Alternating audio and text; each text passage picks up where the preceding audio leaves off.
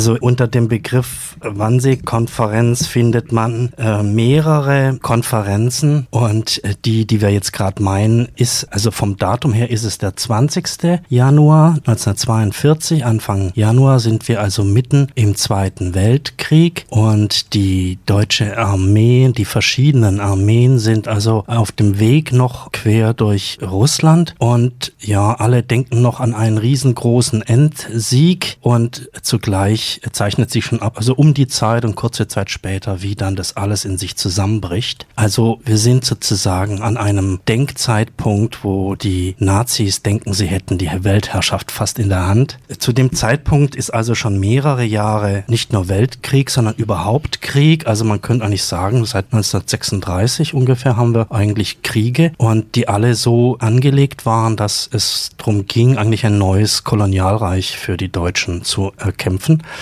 Ja, Lebensraum im Osten. Und da war eine der Hauptideen eben die Menschen, die da sind, deren Platz man nehmen wollte, zu vertreiben, zu vernichten zu ermorden, um ihren Platz einzunehmen. So. Und das wurde über viele Jahre hinweg geplant und ist auch bei Hitler in seinen Büchern und Schriften von Anfang an ziemlich klar geäußert, also geäußert, beschrieben und ausgedacht, also seit Anfang der 20er Jahre. Und jetzt haben wir diese Kriegssituation. Wir haben zu dem Zeitpunkt Armeen, die mehr oder weniger erfolgreich sind, die zum Teil schon geschlagen werden. Aber irgendwie die Idee, wir müssen jetzt noch ganz schnell Tabula Rasa machen, um diesen Platz der Menschen einzunehmen. So, und wer ist jetzt hier zusammengerufen? Das sind äh, Funktionäre, das sind äh, Schlipsmörder, würde ich die mal nennen. Ja, ein gutes Dutzend Weißkragenmörder, nicht die allererste Garde, sondern die zweite und äh, dritte Garde, also dritte Reihe von Tätern, die aber die eigentliche Schmutzarbeit gemacht haben. Und ein berühmtes Beispiel ist natürlich der Chef der KZs, äh, Reinhard Heydrich. Der hat hier eingeladen und zwar lauter Funktionärskollegen, also aus dem Auswärtigen Amt, aus dem Reichsministerium des Inneren, von verschiedenen Truppenteilen, Heeresteilen, viele Doktores dabei, Dr. Lange, ein Mensch, der noch zwei Wochen vorher, drei Wochen vorher in Riga Massenmord an Juden schon vollzogen hat. Also eigentlich Menschen, an deren Händen schon die ganze Zeit Blut klebt. Und zwar nicht im äh, kleinen Maßstab, sondern schon ganz, ganz groß. Die das aber so äh, mehr oder weniger aus eigener Logik heraus tun. Und die kommen jetzt zusammen, um sich zu überlegen, wie das alles noch effektiver wird und wer welche Rolle also in einer Art Riesenapparat des Massenmordes eben dann spielen kann und soll.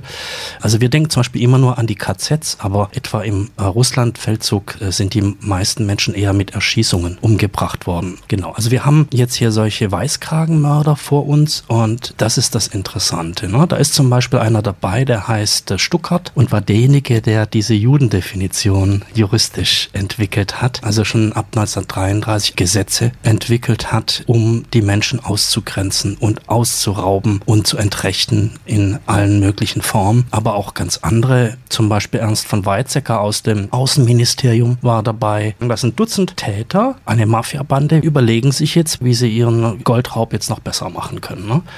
Das ist das eigentlich. Und es ist eine geheime Reichssache. Also es ist streng geheim. Aber der Massenmord und alles, was hier ist, findet ja vor offenen Augen statt. Alle gucken zu. Ein berühmtes Beispiel in Kiew, Babiyar, der Massenmord, also eigentlich quasi mitten in der Stadt, in einem Tal ist nicht nur 30.000 mehr Menschen da umgebracht worden, sondern vor Zuschauern. Also das geht nicht nur darum, irgendwas geheim zu halten, sondern das ist Terror. Das ist eine ganz bestimmte Form von Terrorpolitik, die da stattfindet, die allen Angst machen soll, nach innen und außen. Aber wieso dann die Geheimhaltung von diesem Treffen ganz konkret? Also wir, wir stellen auf jeden Fall fest, es ist eigentlich nur ein Treffen für eine effizientere Organisierung mitten in einer laufenden Kampagne der Ermordung, die massenhaft läuft und gleichzeitig wird sie trotzdem geheim gehalten. Ja, genau.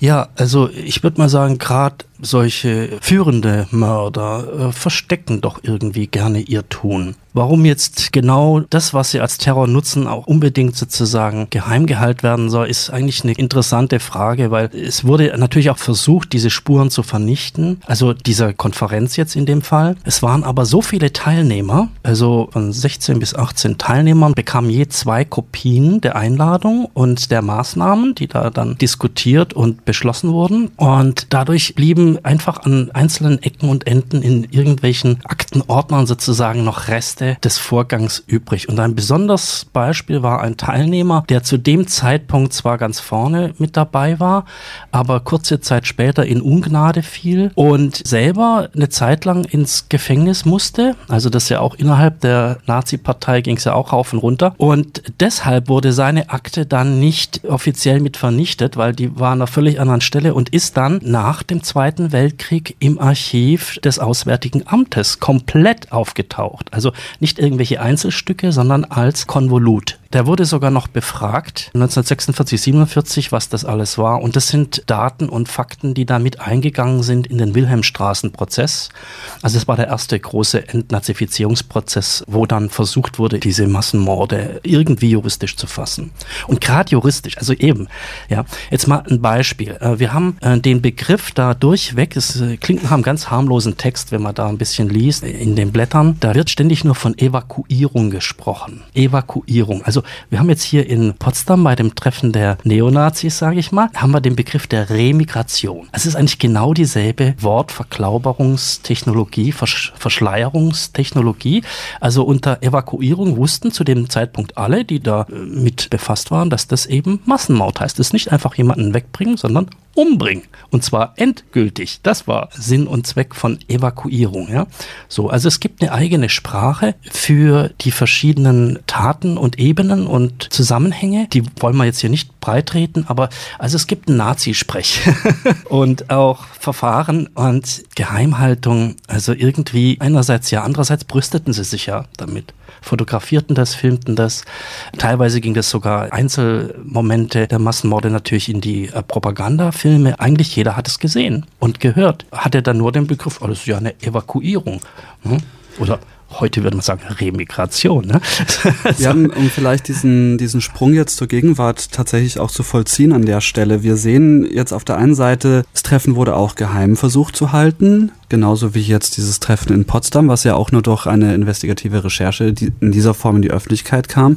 Das, was besprochen wurde allerdings, können alle Leute, die seit sechs, sieben Jahren verfolgen, was die AfD für Politik macht, eigentlich schon wissen. Dementsprechend wenig Überraschung bei den genauen Beobachtern dieser Partei, ja. dass solche Themen besprochen werden. Hier sehen wir Parallelen, aber die Wannsee-Konferenz selber tatsächlich eigentlich nur ein Reorganisationspunkt in einem Prozess, der schon am Laufen ist. Die Konferenz in Potsdam hoffentlich nur eine Überlegung, die nie zur Realität wird. Ja, genau. Ja. Wieso ist dann trotzdem diese Wannsee-Konferenz jetzt vielleicht aktuell auch so ein Bezugspunkt? Ja, weil es tatsächlich dieses Ideenfeld in der Form aufgreift.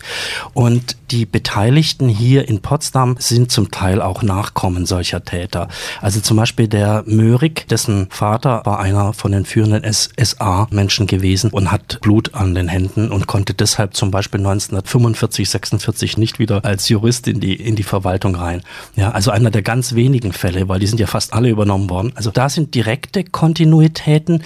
Jetzt äh, trotzdem ist es eine völlig andere Ebene, ganz, ganz klar, denn wir sind im Krieg. Und in meinen Augen ist das der Teil des Krieges, der neben dem und hinter dem Schlachtfeld stattfindet. Und welche Dimensionen, also was da angedacht war, Judenverfolgung ja, und zwar vor allen Dingen, das sind diejenigen, die zuerst definiert werden. Und nehmen wir mal nur ein einziges Blatt aus diesem Text da raus.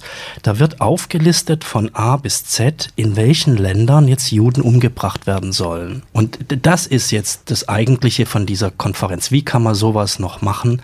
Also zum Beispiel schachert dann ein Vertreter des Innenministeriums mit einem Technokraten, welche Züge zu welchem Preis kriegen wir, weil wir ja eigentlich unsere Soldaten an die Front und wieder zurückfahren müssten, um die Menschen in die KZs zu bringen. Und was soll das kosten? So, und wie wird das bezahlt? Solche Details werden dann da diskutiert und erledigt oder manchmal geben einzelne Täter auch her und sagen, ich will mehr, ich will mehr Menschen umbringen. Zum Beispiel der SS-Mann in Prag ich mache jetzt einen kurzen Punkt. Du äh, willst sicher nochmal nachfragen, bevor ich mich jetzt hier so immer weiter nee, in, ich, ich in Einzelheiten da verliere. Ja? Eher, eher zu, der, zu der Moderne jetzt zurückkehren, mhm. zur momentanen Realität mit ja. Potsdam. Das war ja eigentlich meine Ausgangsfrage. Ja. Die Situation hier ist nun mal so, dass Potsdam einfach ich sag mal, eine stille Szene von Rechtsradikalismus hat. Anders als vielleicht Dresden oder andere Städte, wo man das lauter hört auf der Straße. Also hier in Potsdam trauen sich die Rechten nicht so sehr auf die Straße, sie sind aber da. Und sie sind auch, gerade im Brandenburger Landtag oder so, ist eine der ältesten Vertretungen der AfD. Da war der Herr Gauland lange Zeit hier führender Abgeordneter und so. Also äh, hier ist eine echte Szene da und die sind gut etabliert, aber sehr diskret. Und dann passt es irgendwie schon dazu, dass die sich einfach ein schickes Landhotel mieten vor den Toren von Potsdam äh, in einer schönen Umgebung und sich einen besonders radikalen Genossen ausgucken aus Österreich, der dann die Stichworte und Aufrufe liefert. Ja, das müssen sie nicht mal selber machen. Das lassen sie machen hier sozusagen.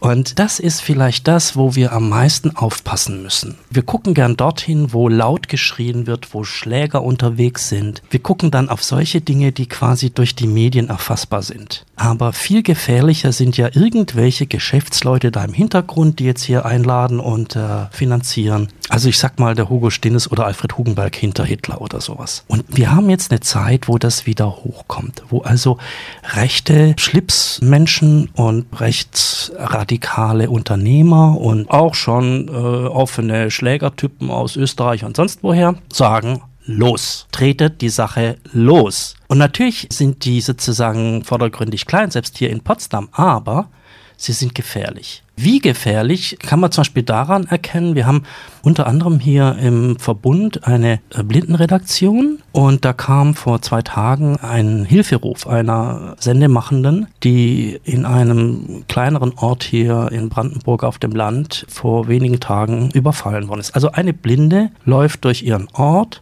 wird von AfD-Schlägern überfallen, krankenhausreif geschlagen und findet sich im Krankenhaus wieder. Wacht irgendwann auf und schreibt ihrer Redaktion, bitte macht jetzt sofort etwas, macht das öffentlich. Es ist nicht irgendwas. Es wird jetzt wird wieder gegen äh, behinderte Menschen versucht und getan, Gewalt auszuüben. Und das ist etwas, da sind wir unmittelbar in dem drin, was auch Holocaust hier in und um Potsdam ist das ist, glaube ich, wo man parallelisieren kann und muss. Oder wo dann zum Beispiel, es äh, hat jetzt hier das Berliner Ensemble diesen Text aufgegriffen, um eine szenische Lesung draus zu machen. Das passt total. Jetzt hat das Hans-Otto-Theater das auch gemacht, also das hiesige Potsdamer Theater. Und die Leiterin ist eine zugewanderte. ich ich denke nie drüber nach, aber es ist so. Und ihr Sohn, ihr kleiner Sohn, kommt aus der Schule und redet mit ihr darüber oder sie mit ihm und er sagt, na, wenn die Ausländer weg müssen, dann müssen wir ja weg, sagt das Kind zu seiner Mutter, die das auf die Bühne bringt, die das auf die Potsdamer Bühne bringt. Wir sind leider wieder an dem Punkt, wo wir zusammenstehen müssen gegen rechts.